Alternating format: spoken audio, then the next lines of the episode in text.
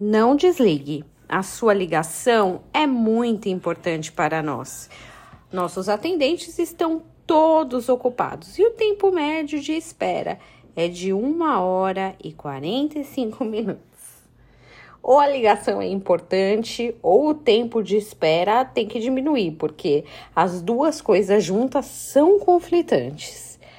Esse tipo de serviço de atendimento eletrônico já evoluiu bastante. Se você fazia isso no passado, lembra como era difícil. Mas ainda assim, a gente sempre aguarda para agendar um, um, uma consulta num plano de saúde, enfim, são vários seus serviços que a gente precisa ficar lá. Apesar da irritação de esperar, ter esse cronômetro avisando o tempo de espera geralmente é bom porque você vai se programando. Será que seria também interessante ter um cronômetro desses para saber sobre as nossas promessas, o que a gente está esperando que Deus realize? Tipo, Moisés, seu tempo de espera é 40 anos.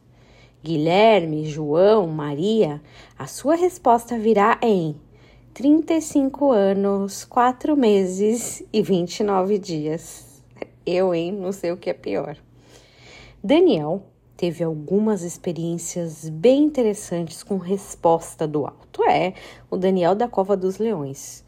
Uma dessas experiências foi lá na fornalha. O atendimento angelical foi imediato, zero minutos de espera.